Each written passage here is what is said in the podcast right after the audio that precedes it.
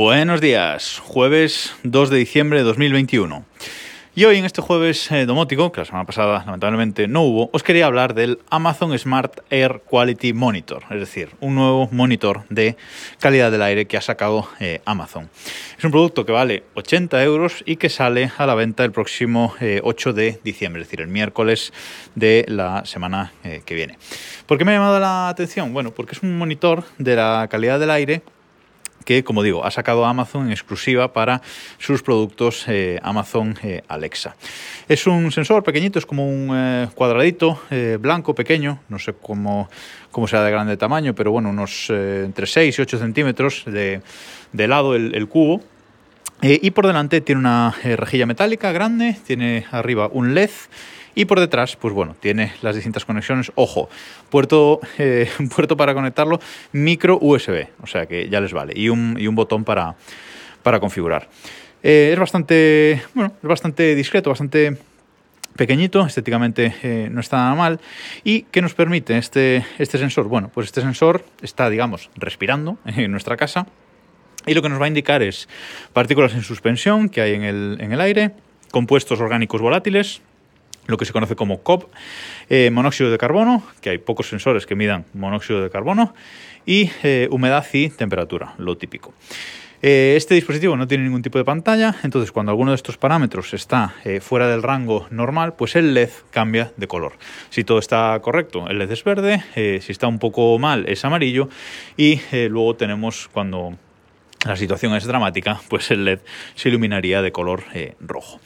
Esto, bueno, eh, está muy bien para tenerlo así em, puesto eh, como tal, pero no nos da realmente mucha información, porque como digo, son cinco parámetros eh, en los que, bueno, pues si el LED está rojo, pues no vamos a saber exactamente qué, parámetro es el que, el que está mal. Entonces, esto se conecta con, la, con la app de, Alexa y ahí dentro de la, de la, app sí que podemos ver los distintos valores de esos bueno, de esos indicadores ¿no? que, elegimos, eh, que, nos, que están disponibles, vaya. Y eh, cada, cada una de las eh, barritas que nos muestra el, estado, pues está dividida en tres tramos, como digo, verde, amarillo y rojo. Pero es que además esto se puede enlazar con un Amazon Echo.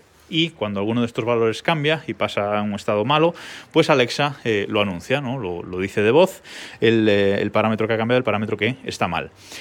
Más interesante todavía me parece enlazarlo con un Amazon Echo Show, con un Echo Show 5, con un Echo Show 8. Lo podemos enlazar directamente y en la propia pantalla del Echo Show se nos van a mostrar esos distintos eh, indicadores, esos cinco indicadores diferentes, su valor eh, exacto.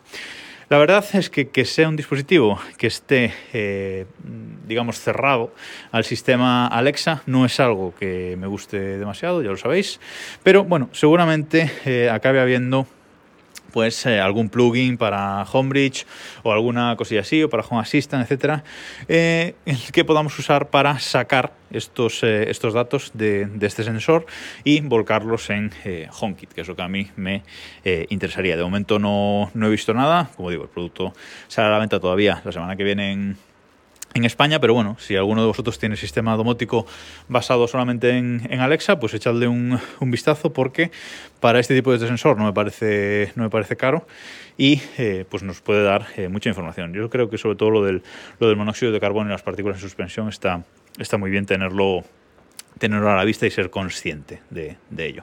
A ver, eh, ya os contaré más adelante si finalmente se puede hacer compatible con HomeKit de, alguna manera, pues bueno, ya os contaré en un futuro capítulo eh, si, he podido, si he podido hacerlo. Yo de momento no lo voy a comprar ni voy a ni voy a probarlo, pero sí que voy a estar atento a ver qué sale y si en algún momento lo puedo integrar más o menos en HomeKit, eh, lo compraré y le daré una oportunidad.